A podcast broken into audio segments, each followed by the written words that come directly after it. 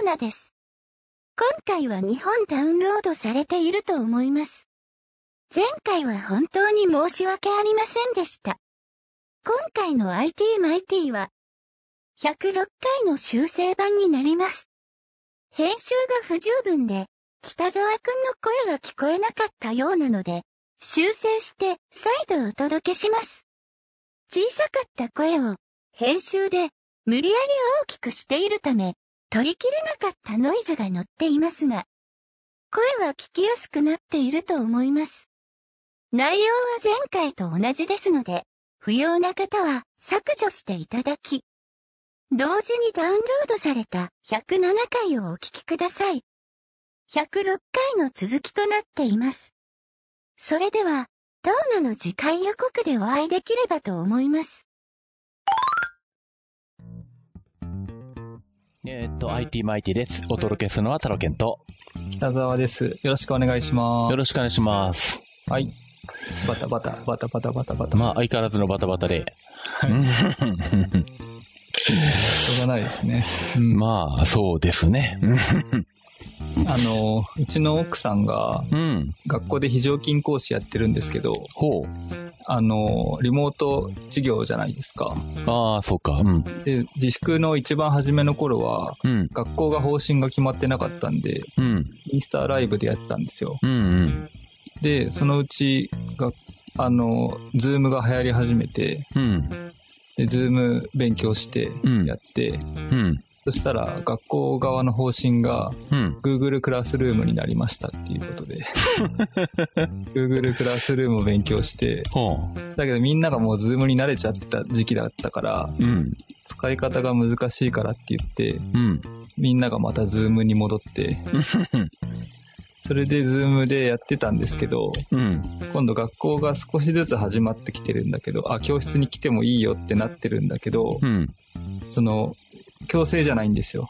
学校に来たい人は来てもいいし、うん、来ない人は来なくてもいいと。あ、そんなことになってんだ、今。そう。だから、先生は学校に行くんだけど、うん、学校に来てない子もいるから、うん、学校に行きながらリモートもその授業を流すんですよ。ほー。そうすると、そのリモート先の人から質問とかが来た時に、声が聞こえないとか。ああ、まあそうだろうね。ちょこちゃになっちゃってるんですよ。それはちょっと難しいな難しい。それで、タロケンさんと僕でやってもこんなに30分押しちゃうじゃないですか。うん。だけど学校の授業ってもう時間が決まってるから、うん。いつまでに終わんないと次の授業が始まっちゃうじゃないですか。うん、そうだよね。その初めの30分に音声テストとかやってるわけにはいかないのに、うん。誰も、うん、IT に詳しい人がいなくて、自分で勉強しながらやってるんだけど、すごい大変っていう状態なんですよ、今。それはさすがに一人でやるのはきついだろう。ですよね。しかも、対面でやるのとリモートでやるのって資料の作り方が全然違うし。まあそうだろうね。うん、対面だったら、うん、それこれこうだよって言えることが、うん、ちゃんと説明しないといけなくなるじゃないですか。対面じゃないと。まあそうなるよね。指さしてこれって言ってもわかんないしね。まあ画面に出すにしても。そう。それがなきゃいけないわけだし。うん。ちょっとしたことが伝わりにくいんで。うんうんうん。だからね、すごく苦労してますね。それを一人でいっぺんにやれっつうのは酷だよなさすがに。の奥さんも結構機材好きだから詳しくはないけど、うん、Mac 持ってたり、うん、MacBook も持って、iPad も持って、iPhone も持ってるから、うん、で、そのなんていうの、iPad でズームしながら、うん、あ MacBook で資料出しながらとかやれる人だから、それでも混乱してんのに、うん。できない人はどうなんだろうって思っちゃうね。それ、だって。できない人はできないって言えばそれで幸せなのかもしれないけど。中途半端にできる人が一番大変なのかな。っていうかね、あの、それをやれっていう指示してる人がね、どれぐらい大変か分かってないんで、きっと。そう、本当だから、あの、ファーウェイの iPad みたいなやつ買っちゃうぐらいだから、誰も何も分かってない状態でやってるんですよ。ああ、ファーウェイね。もうなんか、さよならって感じだよね。でも美術大学だから、うん、その来て、模型とかも作んなきゃいけないし、ああ。あるし、うんリモートだけでもできない授業なのに、リモートでやんなきゃいけないし、とか。うん。うん。大変みたいですよ、こんがらがってて。それはもうあの、教室に来てる人たちもパソコンの画面を見て、リモート画面を見てやれっていうのでいいんじゃないのか。なっちゃう。そう、それが一番簡単だと思うんだけど、うん、ここまでの頭も働かないんですよ。だからそれで結局その、でも、結局来てる人には、指差し手差しでこう、説明できるじゃないですか。まあね。そうしちゃうと、今度リモートで聞いてる人がわからないとか。まあ、そりゃそうだな。説明の仕方だけじゃなくて、単純にシステム組むっていう問題でもね、いろいろそこが一番大変みたいですよね。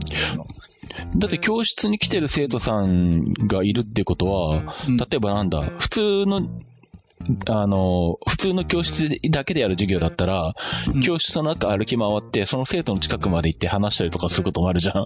うん、そうです、そうです。でも、模型作ってて、これどうすればいいんですか、っていう時近づいていって。行くよね。とかね。うん。でもそしたら、リモートの画面から先生はいなくなるんだよね。そういうことですね。それはカメラマンがいるよな、絶対に。まあ、まあそこ、そこいうこともあるけども、根本的に音が聞こえないとか、像が乱れるとか、その Wi-Fi がなんとかとか、パケットしかないとか、学生 iPhone しか持ってないからとか、そういう、ました問題の方が結構大変ですね。あの、もう参加条件として光回線があることとかそういう ことをしないとダメだよな。なんかパケットでしか繋がってないから今どうしようみたいな、うん、あの5分しか聞けませんみたいな のもあるみたいだし。あとほら、今、うん、その教室でも多分学校にある Wi-Fi が Mac の Wi-Fi なんですよ。まあ、あの、モデムっていうの。エアマック？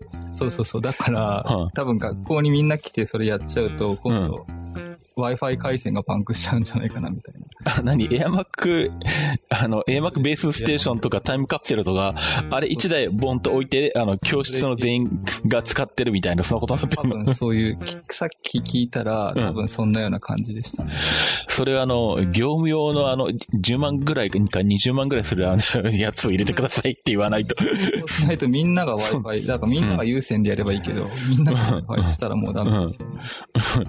あの、そんなの家庭向けのあの Wi-Fi ルーターで、そんな多人数さばけてさわけがないのでね、会社のオフィスでもすら無理なのに。オフィスが、だけがその、うん、Mac のやつなのか、教室は業務なのかちょっとわかんないけど、みんながなんか、うん、あの、ぐるぐる回ってるっていうから、うん、Wi-Fi な回線の問題なんじゃないのみたいな。多分、ルーターのあの処理能力が追いついてないと思う。ね、そうですよね。うん。だそういう状態でリモートやれとかね、リモートだとか言っても、やっぱりそういう IT コンサルティングみたいな人がいないと無理ですよね。うん。それはあの、専門業者に依頼しないと無理です、そんなのは。そうですよね。それを、でも結局、生徒側の方は、学費払ってるのに教室使えないからみたいなことが出てくると、どんどんどんどん予算は下がっていくわけじゃないですか。まあ、まあ、そうか。そうだからね、学校もいっぱいいっぱいみたいですよ。まあ、大変なことだな。ね、だって、タルケンさんと僕でやっててもね、時間通りにできないのにね。本当まあね。この先生が専門家じゃないのにできるわけないっていう話ですよね。うん。うん。だからまあ、あの、なんだろうな。家族ぐらいの人数、4、5人ぐらいでやってる、あの、中小企業とかはいいんだけど、うん、あの、10人とか、例えばあの学校じゃなくても、あの、会社とかでも、有、あの、有限会社ぐらいでも、あの、社員10人とか抱えてる時点で、もうあの、電気で売ってるバッファローのルーターとか全然そんなのダメなんでそうですよね。あの、最高であの、4台まで繋ぎますとか、4台じゃ全然足りねえよみたいな。あの、最低でも TP リンクで64人繋げるとか、100人繋げますとか、そういうのじゃないと。そういうのあるんだ。アマゾンであの3万ぐらいで売ってるんでまさにうちのお客さんのところであの、自分でバッファローの3万ぐらいに使ってきたけど、すげえ繋がり悪いって言ってて、あの、TP リンクの100人まで繋げまさに変えたらあの、ちゃんと繋がるようになったからね。同じ3万でもそういうのを買わないと。うん、そういうのをお金取って教えてあげたいですよね、本当 もうなんだったら、あの、うん、もうなんだったら、あの、何、あの、業者紹介しますよって言って俺が言ってもいいけど。そう、そうなんだよね。ただまあ、大きい学校なんでね、そんな まあ、それはあの、ちゃん、ちゃんとしたシステム屋さんに、あの、ね、つながりならシステム屋さんにあの相談してください。ねでもそういうところまで行か、行き着かないんですね、多分ね。しょうがないですね。ああ、まあ、システマさんは多分。が一番かわいそうだよね。まあそうだね。てるっていうか、まああと現場の先生、みんなあたふたしてるからね。うん。うん、そうか。まあそんな感じで、今日も送ってしまってすいませんでした。すいませんでした。はい。あの、聞こえてますよってコメントいただいて。うん、ありがとうございます。慎太郎さん。うん、ありがとうございます。これ一つあるとすごく安心します。はい。僕と太郎健さんの声のバランスが大きいとかちっちゃいとかあれば、うん。あの、ちょっとアドバイスいただければお願いします。うん。うん、まあ、ただ、あのーアドバイスいただいたからといって、あの、ちゃんと直せるかどうかわかんないっていう それでちょっと今日遅れちゃったんですよ。そうそうそうそうそう。うん、まあ、うがない、しょうがない。はい。まあちょっと回数をやりながら、あの、いろいろ試していきたいので、うん、はい。まあそんな感じでね、なんでまあ、あの、これもやりつつ、あの、麻雀のゲーム配信もやりつつ、あの、いろいろやってみていろんなパターンでね、うん。うん、まあやっていこうと思うんですけど、うんうん、はい。まあそんな感じで、えっ、ー、と、何？北田くんは、えっ、ー、と、はい、SSD を買ったんですかね。あ、うん、そうなんですよ。前回の、うん、はい。あの、配信の時にご相談していた SSD を買おうと思ったんですけど、うん、買おうと思ったらもう売り切れてて、それでもう一回いろいろ探して、うん、まあ、僕の場合は、うん、S、えっと、バックアップを取った状態で SSD に入れるんで、うん、SSD がいつこうぶっ壊れてもいい状態になってるんですよ。うん、運用の仕方が。うん、だから、とりあえず一番安いのでいいやと思って、うん、探した中で一番安い、この今出してもらってるやつを買ってみました。XPG-SSD。うん。うん。XPG ってブランドがあるんだ。へえ。ただ、ここ中には A データって書いてあるんですよ。基板の上に。ああ、チップにね？はい。本当だ。うん。A データのチップがあるんだ、そもそも。うん。で、僕 A データの SD カード買って僕壊れたことあるんですけど。うん。まあいいかと思って。そうか。使ったんで。これの上が3万2000円ぐらいなんですよ。うん、まあ4000円ぐらいの差なんで。うん。それでシリコンパワーとかだったかな。うん。でそれ以外はもう5万円ぐらいのやつ。4万いくらとかの。うん。ちょっと高いやつですね。うん、そうか。うん。で、一応ちょっとこれ下の方にちょっとスクロールしてもらって、うん。はい、あ、もうちろんこれか。で、一応読み込みが3500、うん、書き込みが3000。ああ、本当だね。数字はでかいね。でかいですよね。うん。で、えっ、ー、と、もっとレビューのところまで行ってもらってもいいですか？うん。うん。レビューを見ると、もっと一番下ですね。うんと、この辺か。あったあった。レビューのこの写真僕いつも結構気にして見ちゃうんですけど、うん、まあ大体3700、2000とか、うん、3000と1000とか出ますよっていうことで、うん、まあいいんじゃないかなと思って買ってみました。なるほど。うん。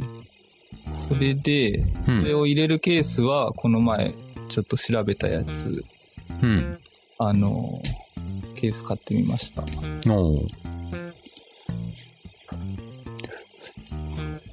で、ん？ああ、そっか。ケースの、あれか。はい、ケース出てきました。これか。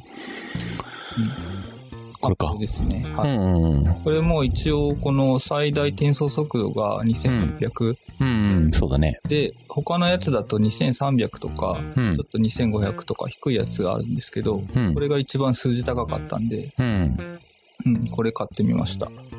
サンダーボルト3でもうちょっと安いのある？これ以外に。いや、だいたい1万8000円か1万5000円ぐらいですね。ああ、やっぱ変わんないんだ、値段的には。うん、で、値段が高くても、うん、この転送速度の数字が低かったりとかしてたんで、まあ、あんまり値段は気にせずに、うん、この最大速度っていうところだけ見て買いました、なるほど。うん、うん。うん。一応。どうなん？で、入れてみたんですけど、うん、全然スピードが出ないんで あの、ケンさんにちょっとご相談したいなと思って、はあ。収録しませんかっていうことで言ってみたんですけど。なるほど。うん。これケースを実測で使った人のレビューはあったんだっけ？下の方。ないか？上か、ちょっと。もうちょい上。写真のところに出てんじゃないですか。あ、2800、1500。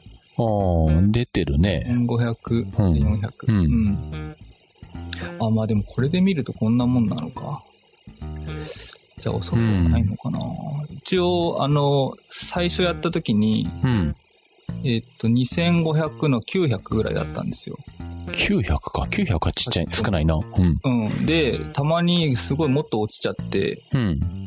なんか、800とか700とかになっちゃって、はあ、なんかおかしいと思って、またたまに、もまたちょっとしばらく置いて測ると、また1100ぐらいになったりとか、うん、ちょっと安定しない感じなんですけど。うん。ちょっと今測ってみましょうか、もう一回。ああ、そうだね。うん。じゃあちょっと画面共有して測ってみましょうか。じゃあこっちの共有を停止すればいいのか、これは？うん。停止。はい。それで、今、北沢さんの声若干低めですってなってるんですけど、そうか。いただいたんですけど、これもう、もう治らないんですよね。僕が一生懸命喋るしかないんですよ。そっちでまあ大きく してもらうしか多分ないのかな。ね。ないですね。うん。ごめんなさい。すいません。聞きにくいかもしれないですが、よろしくお願いします。えー、それで、今、うん、ブラックマジック出てきました出てきた。うん。はい。で、ちょっと SSD を選んでみて、えっと、2020SSD になってるから、これで、うん、あ、この、1ギガ、2ギガっていうのはどこで測ればいいんですか？いや、全部見るんだよ。じゃあ1ギガからいってみますか。そう。あ、で、これ一応フォーマットは、うん。あの、EXFAT でしたっけ？あ、EXFAT にすると遅いよ。あ、そうなの？うん。全然遅いよ。あ、じゃあ、今。Mac を、Mac APFS とかしないと。あ、なるほど。それのせいか。うん。OK。じゃあちょっと今、まあ、とりあえずこので EXPAT にしちゃったんで、うん。これでスタートしてみます。うん。1ギガ。1000の2000。うん。うん、だいたいこれぐらい。あ、でもリード2000出るんだ。へえ。うん。あ、ほら、700とかになっちゃう。うん。3000って書いてあるのに700はちょっと納得。ほら、600とか。うん。EX ファットだからしょうがないあ、そういうこと？だってそれはもう、うん、フォーマットで変わる。明らかに。えー、それ知らなかったっすよ。そうか。これまで話したことなかったっけ？そういうこと。そうか。じゃあ、今、そ、そ、うん、そういうこともあろうかと思って、うん、中身をもう全部今、カーボンコピーしといたんですよ。うん、もう全部さ、まっさらにしちゃっていいんで、うん、あの、これもう一回じゃあ MacOS ジャーナルで、うん、フォーマットし直して測ってみますわ。うん。まあ、APS でフォーマットしてみ。あ、APS っていうんですか？まあ、とりあえず今この状態だと、ほら、700しか出てないんで、うん、2000、2000ぐらいになってくれたらいいなと思ってるんですよ。うん、じゃあ一回止めて、うん、止めてフォーマットしてみて一回。じゃあ、一回画面共有を、あ、じゃあ待ってくださいね。これにして、ピコッと。画面共有を、うん。もう一回、これにして、これ、よし。これでディスクユーティリティになりました？うん。うん。で、これで、え、どれにすればいいんですか？ん？一番上のやつ。え、こんなの使ったことない。え？僕いつも知らないけど MacOS じゃあ何っていうやつでやってた。だってそもそも起動ディスクは APFS じゃないの？え、APFS って何ですか？今 OS って何使ってるんだっけ？あ、今これ起動ディスクとかではないですよ。ああ。音付けですよ。うん。き、うん？あの、MacOS は。OS は最新のやつだからカタリーナです。うん。カタリーナだからもう起動ディスクは APFS だよね、当然。えー、当然、当然なんですか？全然知らなかったですよ。じゃあ、前のモモハベから、モハベからじゃないかもう勝手にあの、MacOS 拡張のフォーマットになってても、インストール時に APFS に勝手に変換されるから、モハベの時代から APFS だよね。えっと、でも最初、うん。この、最初つなぐと、このハードディスク認識しませんみたいな出るじゃないですか。うん。で、その後ディスクユーティリティを開いて、うん。自分でこのどれかを選んで、うん。それで消去ってやりますよね。まあそうなんだけど、うん。うん。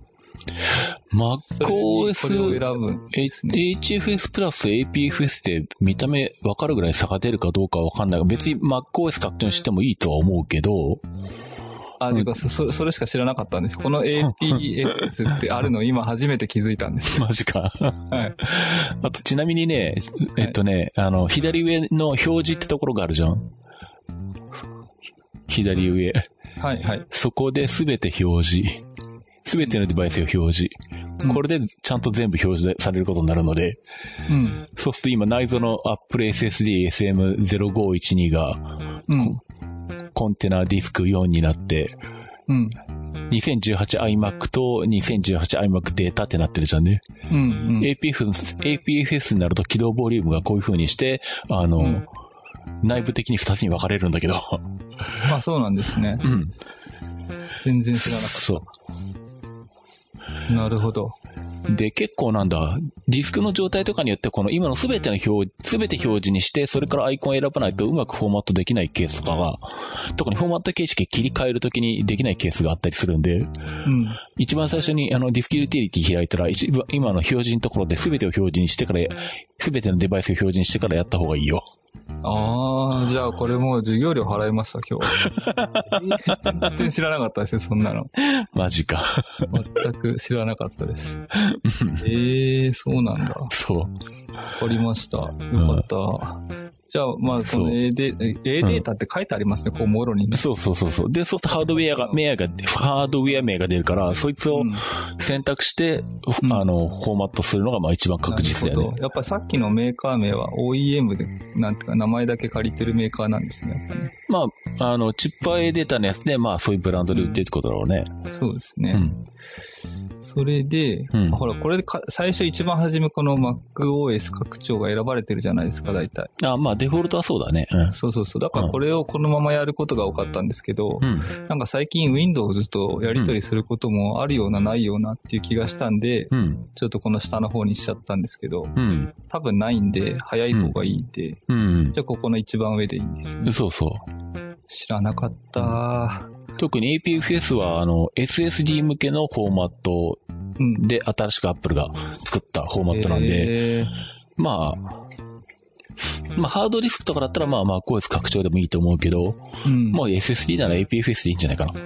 なるほど。全然知らなかった。これは関係ないですか？あと GUI、GUID パーティションマップでいい。うん、はい。じゃあこれで消去、うん、そう。はい。知らなかったよ。そうか。もう後でウーロン茶一ケース送りますから。ああ、じゃあサントリーウーロン茶お願いします。すみません。えっと、ちなみに今日、うん、えっと、これを、うん、今、消去した SSD の中ちょうど1テラ入ってたんですよ。うん。で、それを、SATA の SSD1 テラに移して、うん。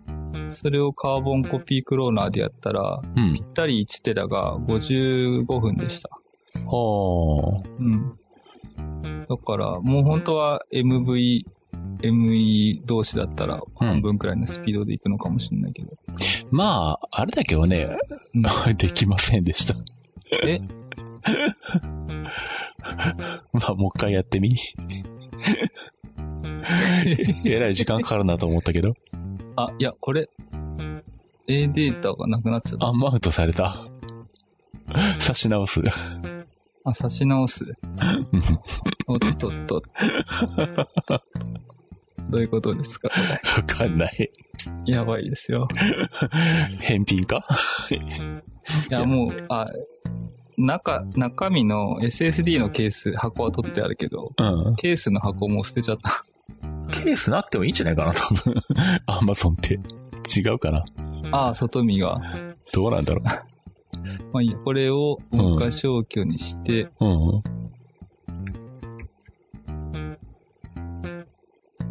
まさか APFS 対応しませんとかそんなことはないよな。そんなあるんだろうか。それで OK ですよね。うん。消去。うん。なんだろう。いや、なんか偉い時間かかってるから遅えなと思ったんだけどさ。ねえ。うん。おかしい。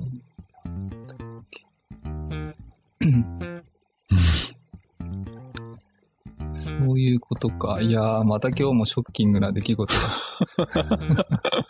これ常識なんですかこれ？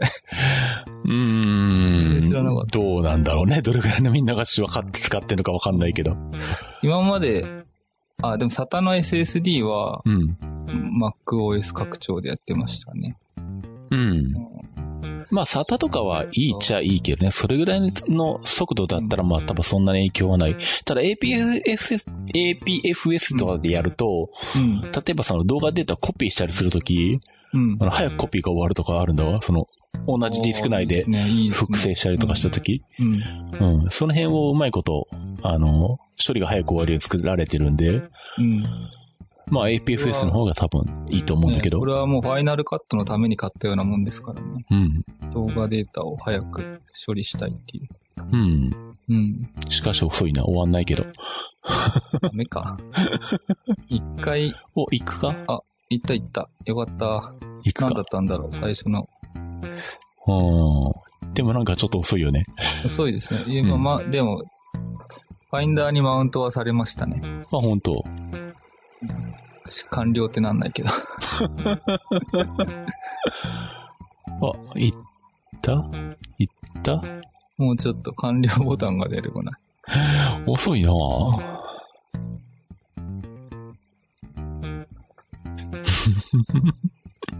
やっぱり微妙か？え、ダメなのか？え、出た微妙か？もっと高いもの買えっていうことなのか？いやー、そっか。でもフォーマットの違いで、うん、スピードが変わるって知らなかったな。うんうんうん。いやいやいや。あと EXFAT とかだと、あの、検索とかも遅いしね。うん、あの、Mac からファイル名検索した時とか。あの辺は、まあ、MacOS 各色 IPFS か、とにかく Apple のフォーマットじゃないと、うん、その、検索、あ、MacOS がやってるあの、ファイル名検索って、その場で検索してるんじゃなくて、うん、もうあらかじめあの、データベース作っとくんだよね。全部読み込んどいて。うん、そのデータベースから拾ってくるんだけど、うん、EXFAT だとそのデータベースが作られないから、検索も遅いっていう。ああ。うん。全然知らなかった。だから本当に Windows と共有するんじゃなかったら EXFAT にするメリットがない。なるほど。Windows の人も、うん。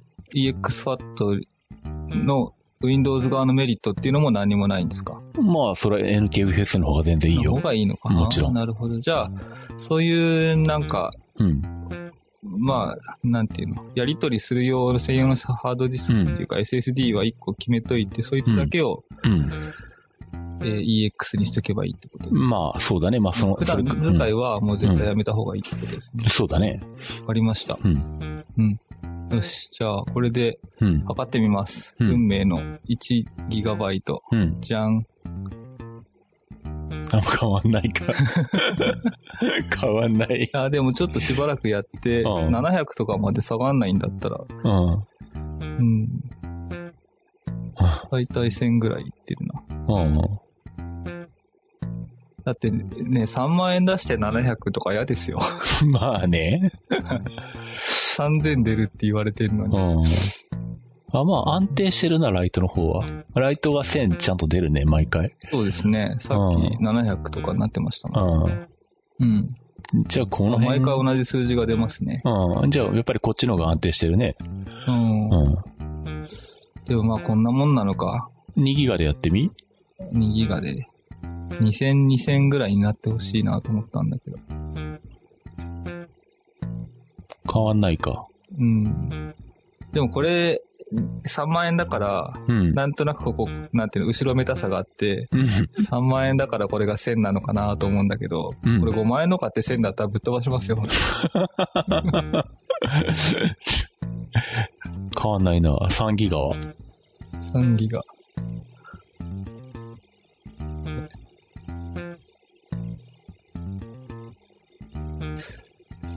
か。ああ、同じようなもんか。うん。まあ、これで5ギガまでいって、全部同じように出るんなら、これはこれで安定してて悪くはないと思うけどね。悪くはないけど、うん、2000出たいっていうのはもう無理なんですね、このじゃあ。うん、まあ多分、ね、こいつ、こいつのハードウェア的な限界なんじゃないこれが。そっか。これ何返品した方がいいんですか？まあ、ほ、他のに買い替えるんならっていうね。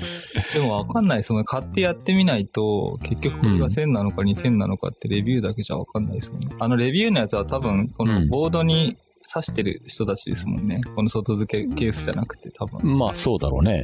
うん。だから3000とか出るんでしょうね。まああとは、うん。まあ Windows とかだとまた違うとかなんかあるかもしんないし。うん。あ、でも全部同じぐらいのスピードで、1000前後。ああ、まあ安定してるのは悪くはないな。うん。うん。うん。まあでもハードディスクの10倍速いのか、一応。まあそうだね。8倍、9倍速い。うん。じゃあ、えー、でも結局、えー、っと、2万8000円と1万5000円だから、うん、4万3000円？うん。まあ3000円で1倍、うん、うん。うん。まあいいのか悪いのかわからんな。それが2000、2000だったら超、あ、もうめっちゃ良かったと思うんだけど。そうか。そうか。まあでも700とかは全然出ないから。うん、安定してる。いいっていうのは確かです、ねうん、そうだね。書き込みが影響するんだ。へえ。うん。俺も EXFAT と APS って比較はしたことはないけど。ああ。よかった。今日なんか、そういえば、そんなこともあるかと思って、収録前に、うん。慌てて1テラコピーしたんですよ。うん、そうか。でもいいようにと思って。なるほどね。うん。正解だな。うん、そうだね。うんうん。じゃあ、こんなあと、この、えっと、はケ、ケースが、めちゃくちゃ熱くなるから、ヒートシンクを貼り付けた方がいいっていうの書いてあったんですけど。ああ、中に入ってるよね。付属で。うん。あ、中に入ってるやつ、プラス、うん、あの、こう、買って貼り付けろっていうふうに、うん。あ、レビューに書いてあった？そう。なんか、だいたい55度とか60度とかになっちゃうみたいで、うんうん、ヒートシンクつけると45度ぐらい前後。うん。それか、ファンの上に置いとけば、うん。ちょっと低くなるからいいよって書いてあったんですけど。ああ、そうなのか。そうなんですかね。熱くなると速度下がっちゃうんでしたっけ？さ、まあ、下がるかどうかはわかんないけど、うん、どうなんだろう。とりあえず、多分俺が前に買ったというか、一番最初に納品したのが、まさにそのケースを使ってるんだけど、今お客さん使ってるけど、うん、多分半年ぐらい前に納品してて、特にその、なその後何か悪くなったとかいうこともないので、うん、去年、うん。なので、まあ、うん。まあ、俺はとりあえずの付属の、あの、あの、ガムみたいなうん、貼るやつね。あれしかつけてないけど。うん。あの、ガムつけて、うん、外付けケースの外に、板がついてるアルミの板みたいなのああ、あ、ケースの外にヒートシンクつけるってことか。そうそうそう。ああ、なるほどね。600円だか何百円だか300円だかで売ってて、うんうん、そのアルミのひだがついてるパーツを貼り付けるといいよって書いてあったんです。うん、ああ、まあ確かにその方が放熱効率は良くなるけどね。確かにね。うん。でもそんなに熱くなるかこれ。ああ、でも一応、僕の場合ほら1テラコピーしたりするじゃないですか。うん。ずーっとそれってやり続けてるから、その時は結構熱くなりますね。でもまあ、握ってられないほどまではいかないでしょ。まあ、ご多分体感的にはちょっと触ると、うん、50度ぐらいとか、10秒ぐらい触ってるともうちょっと熱いってなる。うん、まあまあ、それぐらいにはいくけど。うん。うん。そんなもんですね。じゃあまあいいか。とりあえずこれ使っておけば。だって、俺が納品してる iMac、これを起動ディスクにしてるからね。そもそも。なるほど。今、今まさに一台、もう一台あるけど。うん。早いのかな ?iMac より。iMac ってどんぐらいなんだこれでできんだっけ？今のす、ん？あ、1200だ。ああ、iMac、Apple 純正の SSD だともうちょっと早いだろうね。あ、これ今 iMac 内蔵 SSD です、これ。うん。でもそんなに変わんねえな。1400ぐらいか。ほーん。もうちょっと早いかと思ってた。なんか3000ぐらいいってるイメージあったんだけど。一応交渉はリード3000のライト2000っていう話だったよね。そうですよね。大して変わってないな。なんで？じゃあ、マックおかしいいや、まあ、まあ理、理論値だから。測り方がおかしいのか。いやー、理論値で言ってるだけなんでこんなもんなんじゃないの ?1500。うん、ちょっとショックだな。でも、千、あ、でもラ、ライトが1500出るんだ。うん。うん。うん。そうか。あと、SATA の SSD。うん。は、えー、これ。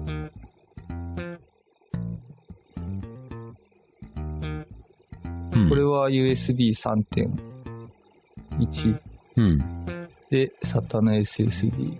まあ、こんなもん。380と3。うん、まあ、こんなもんまあ、こんなもんでしょう。うん。これが今までで。うん、あ、あと、サンダーボルトで繋いでる、うん。SATA の SSD もあるんですね。うん。これだっけ？サンダーボルトで繋いでるのこれかな？うん。サンダーボルト2で変換変換で繋いでるやつ。ああ。もうちょっと早いんですよね。多分。でも40ぐらいしか変わんないのか。まあ、その辺が限界かな。うん。うん。あ、リード500でね、限界までいってんね、本当にね。うん。やっぱりサンダーボルトの方が、うん。ちょっと早い。そうだね。2, 2だとしても。うん。うん、面白い。で、普通の一番最近買った、うん。ハードディスクの、うん。えー、8テラ。うん。オープン。ピコッえ、遅すぎる。うん ?180 ぐらい出ますよね。出る？そんなにハードディスクで。うん。そうか。あんまりハードディスクは真面目に測ったことないけど。おかしいのかもしれないな。俺はハードディスクが100ぐらいしか出ないっていうイメージなんだけど。いやいや、ちょっと待って。もうサンダーボルトで繋いでる。データ容量を変えたら、今5ギガとかじゃなかった、ね、?1 ギガとかにしたら。そうか。ちょっと待ってくださいね。じゃあ、これを、これとこれがそこに入ってんだから、えー、まあいいか、これをやってみようか。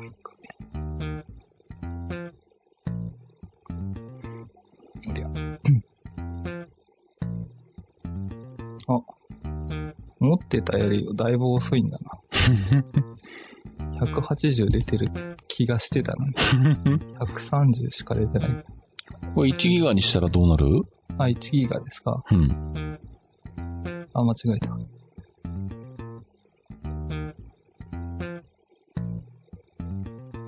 変わんないか。むしろ遅い。ちょっと遅くなってます。そっか。そういうことか。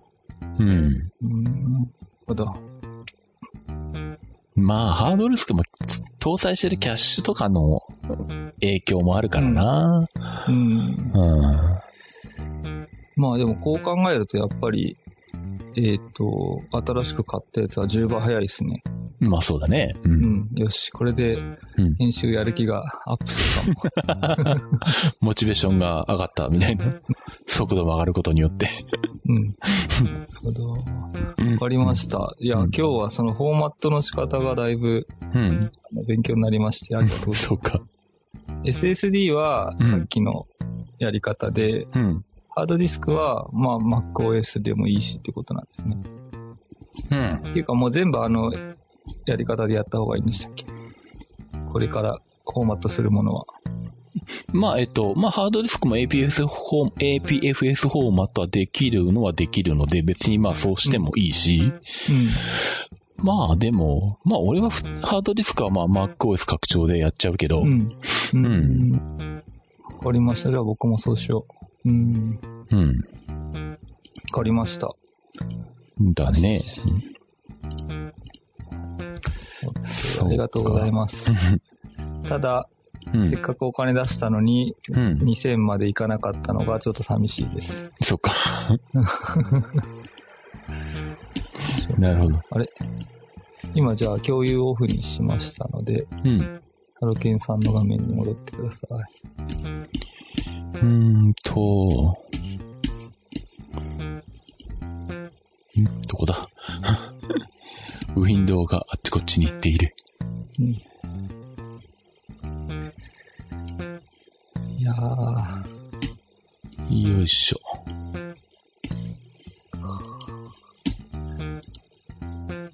やっぱりあれかな、5万円の買った方が良かったのかな。う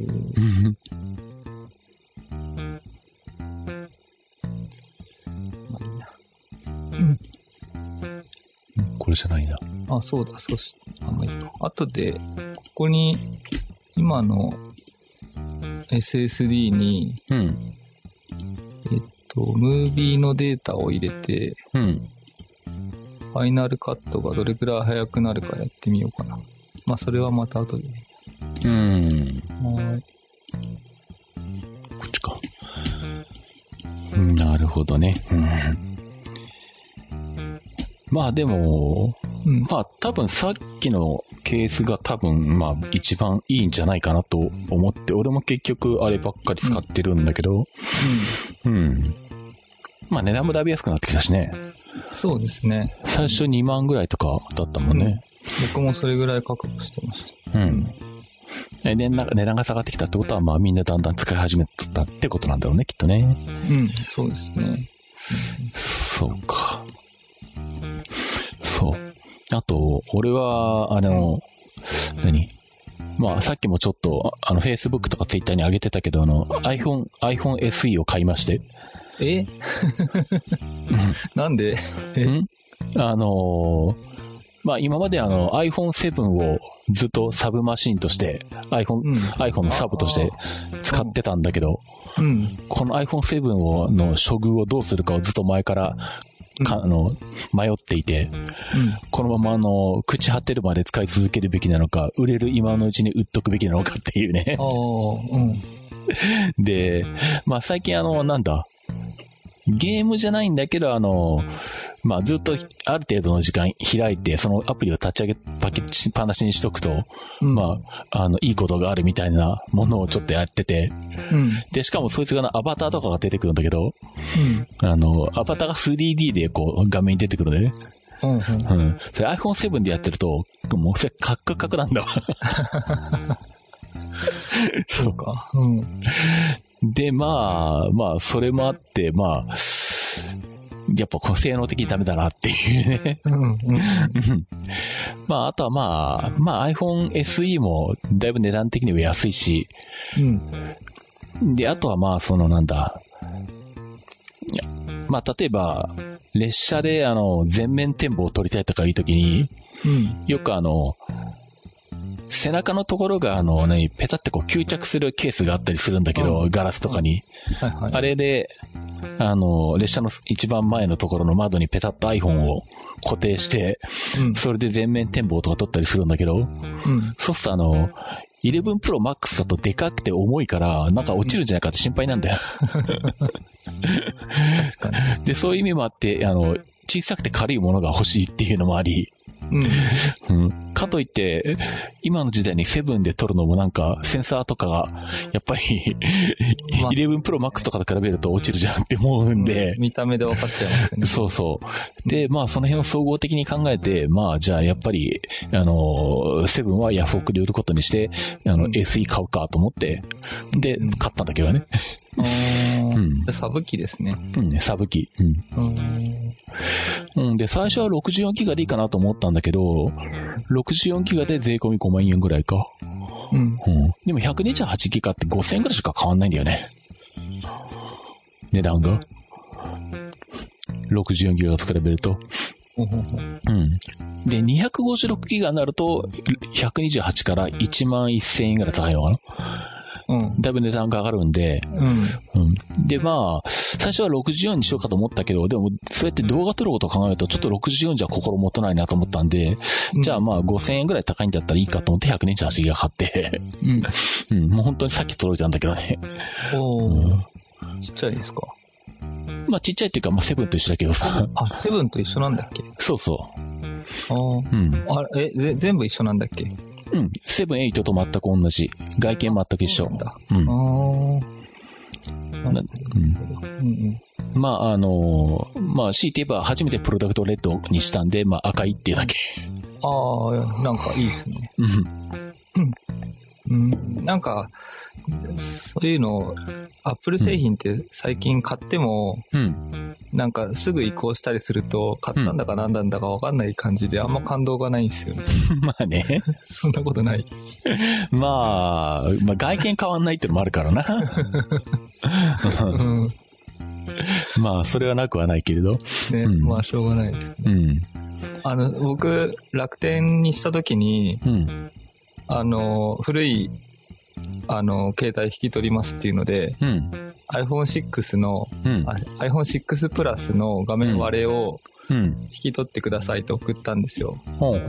で、画面割れてるだけだあと、全部綺麗だったら2万1000なのかな。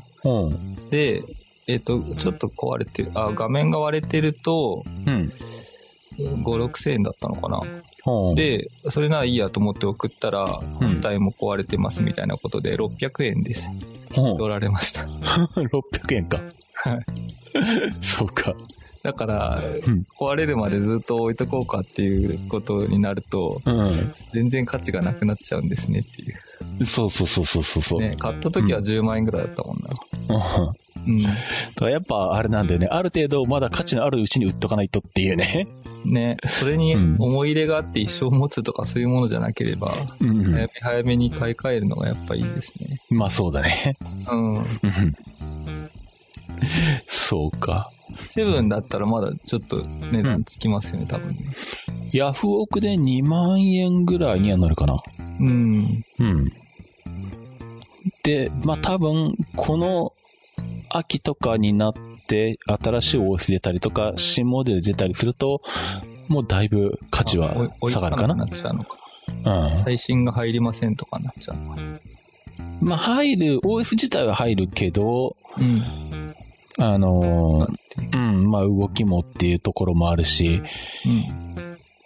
まあ今で言う iPhone6S ぐらいな立ち位置なんじゃない？うん。セブンだとまだ使えるかなと思うけど、6S 今から、あの、たとえ中古とはいえ買うかって言われたら買わないだろう。買わないですね。セブンがギリギリじゃん、最低線じゃ ん。っていううちに売っといた方がいいだろうなと思って。そうですね。まあ、ちょっとでもお金になる。うん。はね。うんうん、うん。なるほど。そう。そうなんで、まあ、SE と、まあ、二大体制と。うんうん、うん。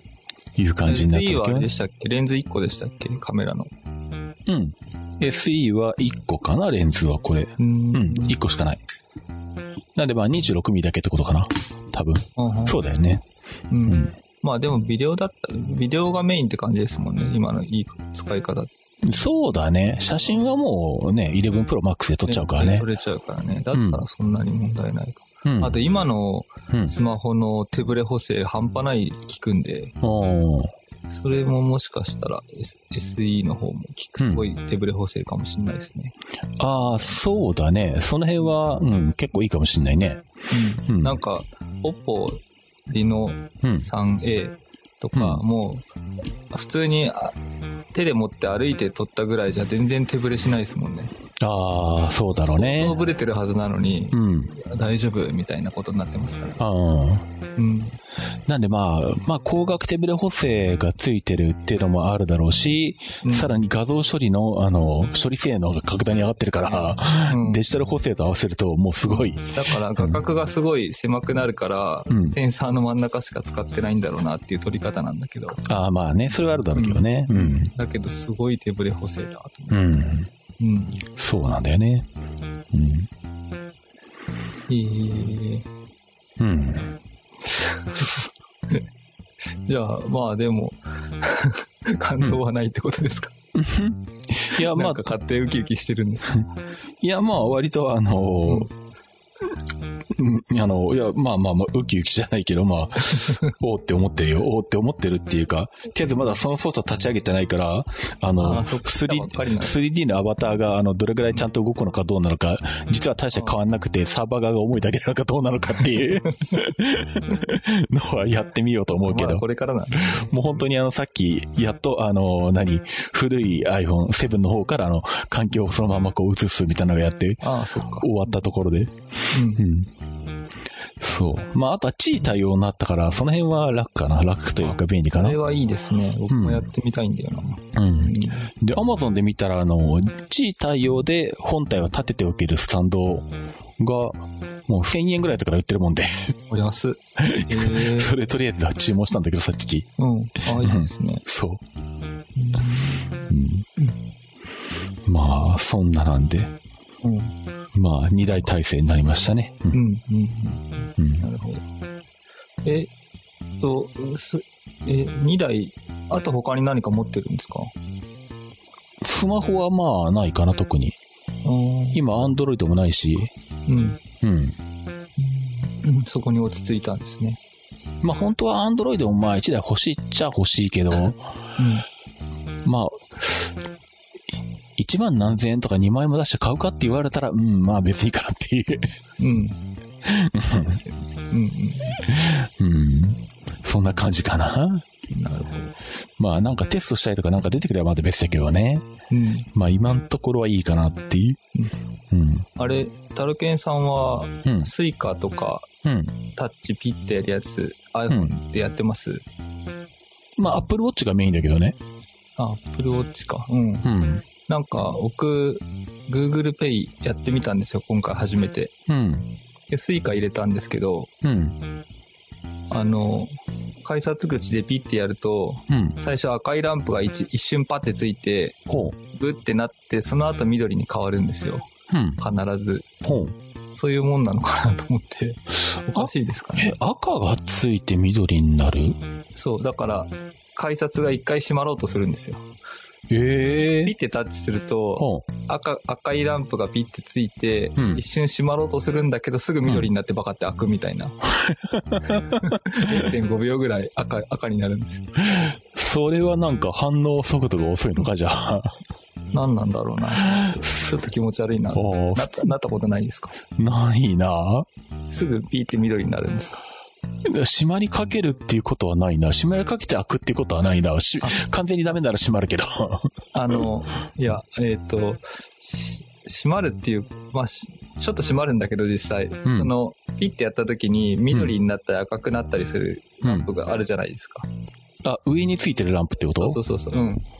そこまで見てないな。一瞬赤になるんですよ。それは確実に。ああ、それはなるのかもしんないな。設定が間違えてんのかな何なんだろうなでも設定間違いも何もないでしょ。モバイルスイカに。ね、うん。それ、あ、だから Google Pay で設定してて、スイカのアプリは入れてないんで、うん、スイカのアプリでやった方がいいのかなとか。ん？スイカのアプリを入れてない？うん。スイカのアプリは入れてないで、Google Pay の中でスイカの登録をしてるんですよ。ほーん。ちょっと待って、俺、アンドロイドのモバイルスイカがよくわかってないんだけど。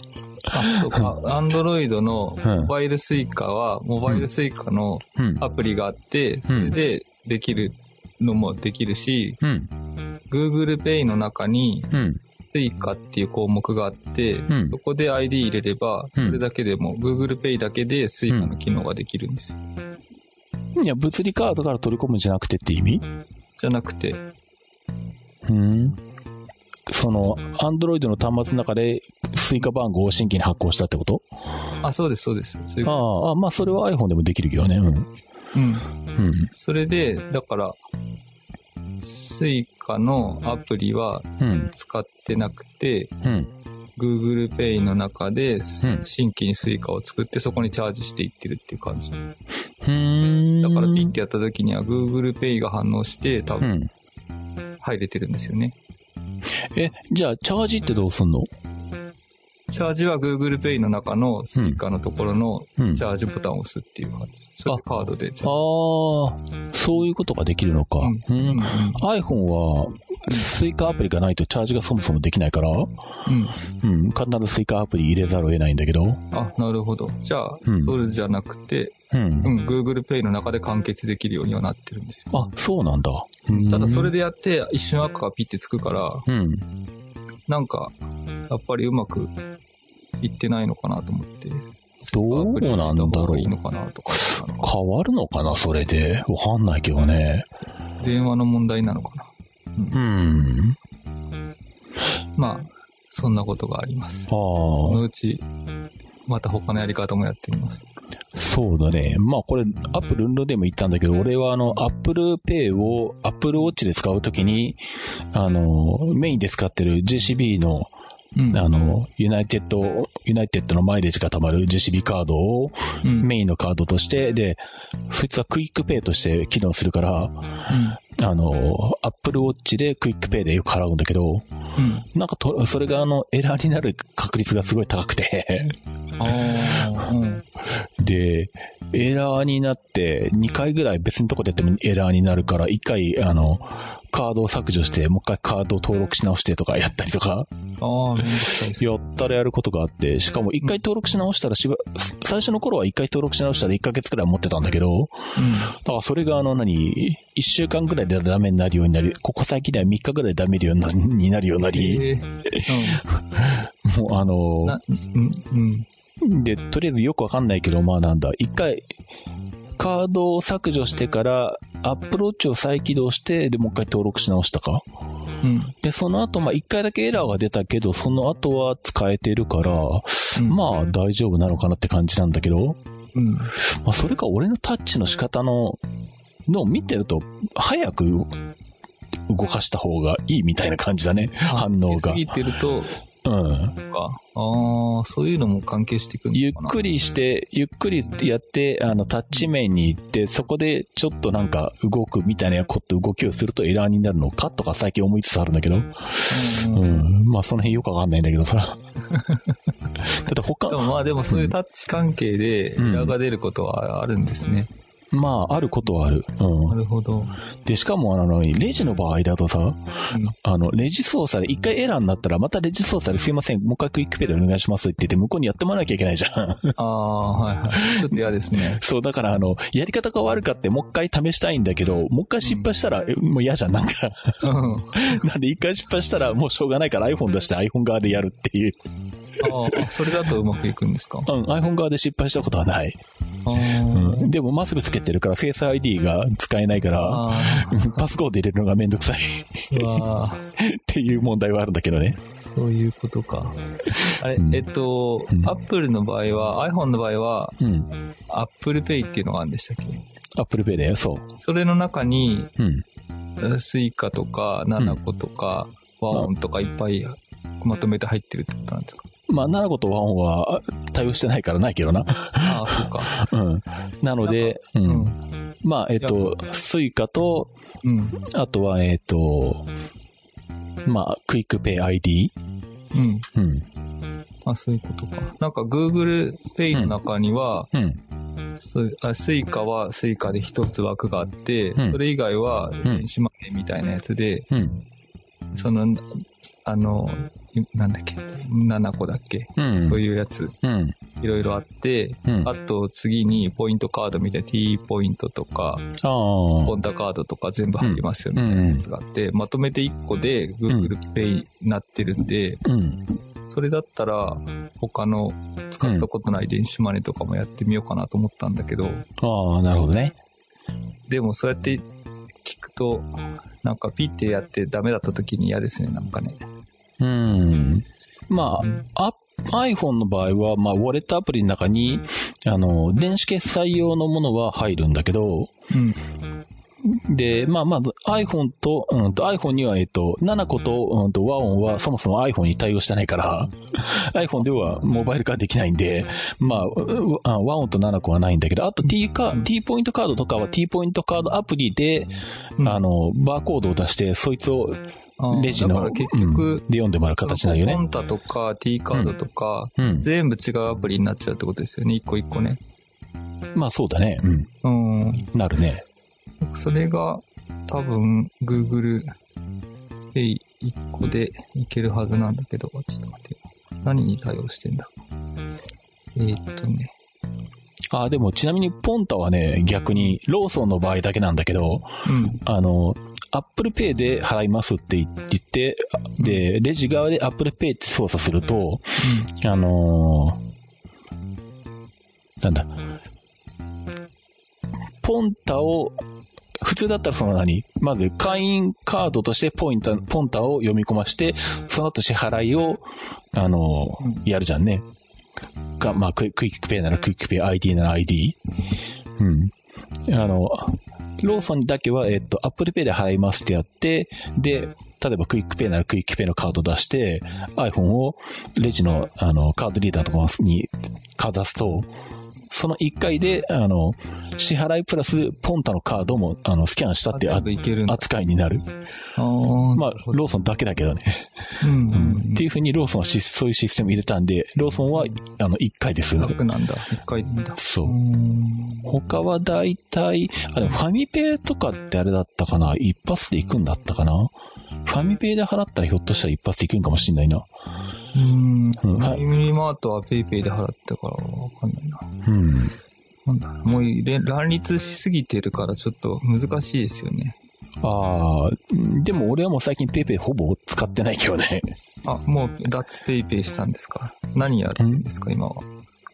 まあ、あの、結局還元率が一番高いのどれかって話だもんで、まあ、結局は、う。ん、あの、自分のあの、メインのクレジットカードで払い、うん、払うのが一番得だから、うん、とすぐクイックペイになるんだけど、うん、で、たまにクイックペイは使えるけど ID、違う、クイックペイは使えないけど ID が使えるみたいな変なスーパーとか市とかにあるんだけど、うん、そういう時はしょうがないんで ID のカードで、クレジットカードで払うんだけど、で、あの、ダイソーとかみたいにあの、ペイペイしか使えないとかしょうがないからペイペイで払うっていう。うん。だからもう、ペイペイはもうあの、ペイペイしか使えないところでしか払払わないみたいなことになってるけどね。今だってあんまり還元率良くないですもんね。0.5%だったっけな。しかもあれでしょ？ヤフージャパンカードからチャージした場合か、現金の場合のみでしょ？それ。うん、そうですね。うん、そう。うんまあ、ヤフージャパンカードあるから、ヤフージャパンカードからチャージはするけど、っていう。うん。うん。でもなんかあの、前はそれも T ポイントがついてたけど、つかなくなってたから、なんかどんどん条件悪くなっていって。そうですね。3%だった時はすごい良かった。そう。で、どんどん還元率悪くなっていって、もうこれじゃあ、あの、普通にクイックペイで払った方がいいじゃんって話になって。うん。そう。で、1%とかつきますもんね。うん。まあ、俺の場合は、あの、マイレージが入るから。あ、そうか。で、マイレージを、まあ、どう使うかによるけど、例えばなんだ、5000マイルでアナの国内線1回乗れるって考えると、うん、5000マイルで、なんだ、1万5000円くらいとか換算すると あの、4.5%ぐらいのイメージ還元率。うん、うんまあ実際はまあね、あの、使うマイル数とかによって変わってきたりはするんだけど、うん。って考えたら結局はなんだ、あんなの、あの、ユナイテッドのマイレージにするのが一番還元率高い、高いじゃんってことに気がついて。うん、じゃあもう、あの、うん、JCB でいいじゃんっていう話になったんだけどね。なるほど。うん。そういうことか。確かに。なんか、その、なんとかペイの一番お得なやつっていうのを毎回選んでいかないといけないっていう。うん。そうですね。だまあ、キャンペーンやってれば、まあ、そのキャンペーンに合わせてみたいなのは、まあ、あるかもしれないけど、うん、もはや最近、あの、ペイペイのキャンペーンもめんどくさくなっててもういいやと思って無視してるし。うん。そうで、そうそう。で、最近なんだ。これまでは、あの、T ポイントがつくところは、T ポイントを優先的に出してたんだけど、あの、ヤフーがだんだん T ポイント離れしてきたじゃんね。そうなんですかうん。ああの、ペイペイ寄りになっていくから、だんだん。ああ。うん。で、まあ、今のところはそれでもまあ、多分、まあ、ヤフーショッピングでは使えるのかなどうなんだまあ、ヤフーショッピングってそんな使わないんだけど、あとまあ。まあ、ヤフオクで買うとき使えますね。T ポイント。もう使えるか。うん。うん、まあ、あと、まあ、ヤフートラベルとかで、ホテルとか、うん、うん、もあるんだけど、うん、あの、冷静に考えたら楽天の R ポイントにしといた方が、それで買える種類多いなってことに気がついて。確かにそうですね。もう最近はあの、R ポイントが使えるところは全部 R にしようかなとか思ってて。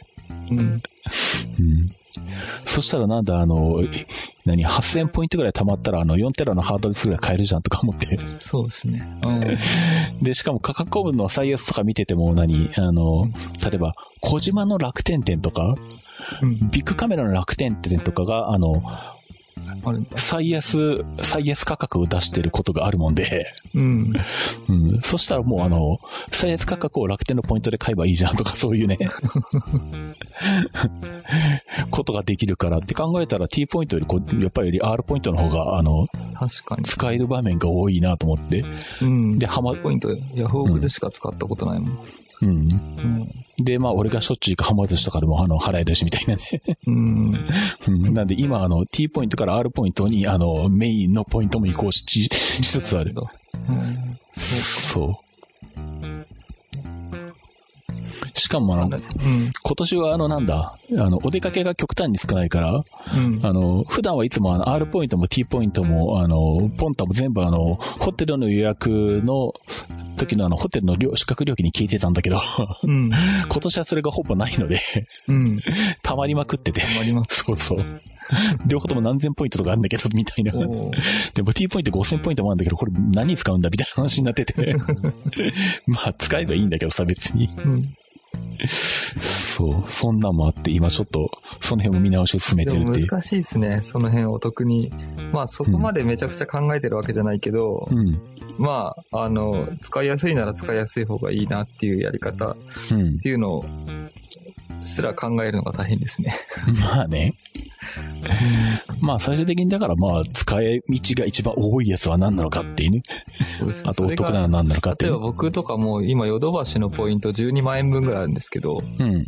ヨドバシ使っって最近もう全然使ってないんですよ。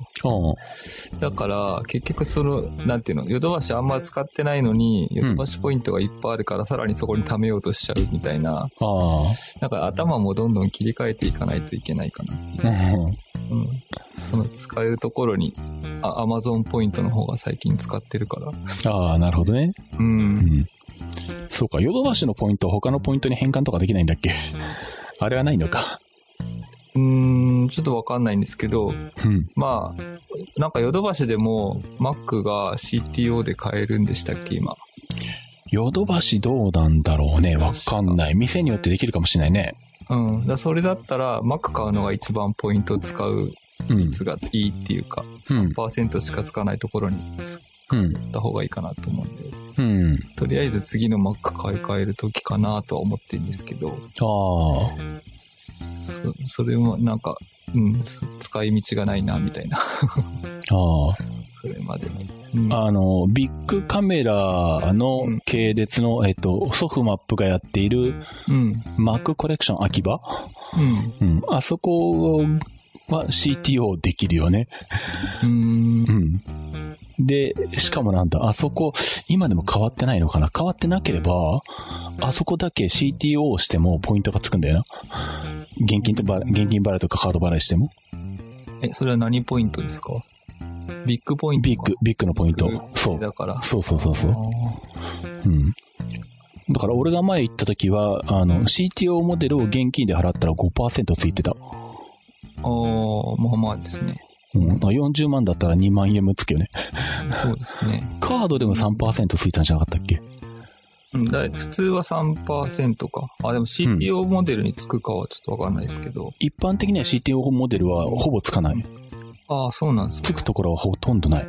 うん。うんあそこが唯一俺が知ってんのは。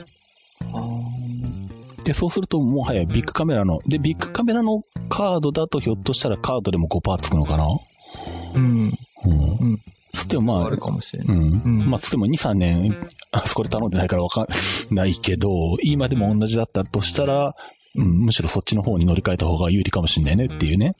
なるほどね。うん。で、小島でも結局今溜まるし、だから静岡でもビッグカメラはないんだけど、うん。小島があると。うん。この引っ越しの家電もほぼ全部小島で買ってるけど、その、それ、そうそう、それで溜まったポイントで、あの、今回あの iPhone SE 買ってるから、俺。ああ、なるほど。一番いい買い方です、ね。そうそうそうそうそう。うん、そうなんだよ。アップル製品を買うしかないんだよな。そうそう。どうせ値引きないからねっていうね。そうなんですよ。うん。そう、そんな感じになってるわ。一応ね、Google Pay では、うん、楽天エディと、うん、ナナコと、うん、ワオンと、うん、えー、ID と、クイックペイと、うん、あとスイカ。と、あとはいろんなもう超いっぱいポイントカード。全部登録できますと。うんうんうん、で、楽天ペイの1個のアプリでできますっていうことになってますね。まあ最近はあれだもんね、アンドロイドしか対応しないっていうとこも増えたもんね。うん。確かあれ、モバイルパスモもアンドロイドからじゃなかったっけ？あ、そうなんですか。確かそうだった気がする。iPhone は後でっていう話だった気がするな。うん。うん。その辺はさすがにやっぱり強いよね。うん。うん、なるほど。じゃあ、そうか、PayPay やめて他のにしようかな、じゃあ。まあ。しとこうかな、楽天入ったから。まあ、うん、還元率の高いやつで優先的に払うっていう。うん。ペイペイしかなかったらしょうがないからそれで払うとかそんなんで、うんうん、いいかもしんないけどねでもなんか、うん、あの、そういう、なんとか、あ、でもカードから直接だったらいいんですけど、うん、とかペイだとチャージしなきゃいけないじゃないですか。うん。いろんなところにチャージしてると、いろんなところにちょっとずつ200円とか300円とか余りがいっぱいあるような感じになっちゃうと嫌ですよね。ああ、まあね。うん。うん。しょうがないんだけど。うん、まあ、その辺もそうだな。だからまあ、あんまり、そういう意味でもチャージ物があんまり使ってないっちゃ使ってないかな。うん、カードから直接やってくれればね、うん、引き落とされればいいですね。うん、そうそうそうそう。うん。うん。うん。で、あとなんだ？北沢くんは何？エネループをチェックする充電器を買った？そう、だからエネループ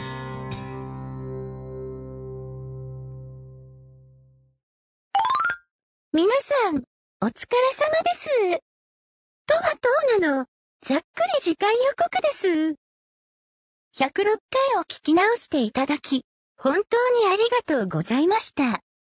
次回の IT マイティは、もちろん今回の続きです。引き続き、お楽しみいただければと思います。ではまた、トーナのなんちゃら予告をお楽しみに。